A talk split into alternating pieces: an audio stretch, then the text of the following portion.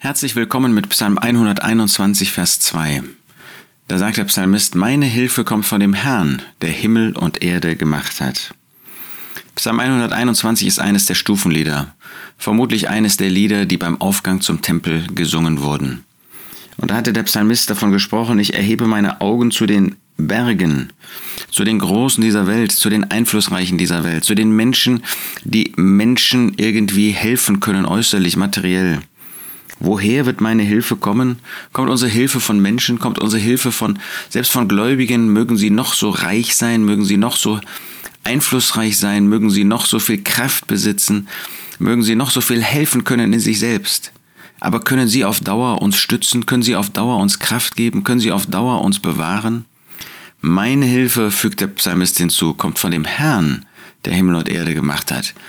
So sehr Gott auch Menschen benutzen kann und auch benutzen wird, so ist doch letztlich unsere Hilfe nur dann tragfähig, nur dann bleibend, nur dann zuverlässig, nur dann etwas, worauf wir uns stützen können, wenn sie von dem Herrn selbst kommt.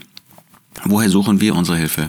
Man kann auch versuchen, sich auf sich selbst zu stützen, auf seine eigene Weisheit, auf seine eigenen Errungenschaften, auf seine eigenen materiellen Gewinne, auf sein eigenes Vermögen, auf seine eigene Familie.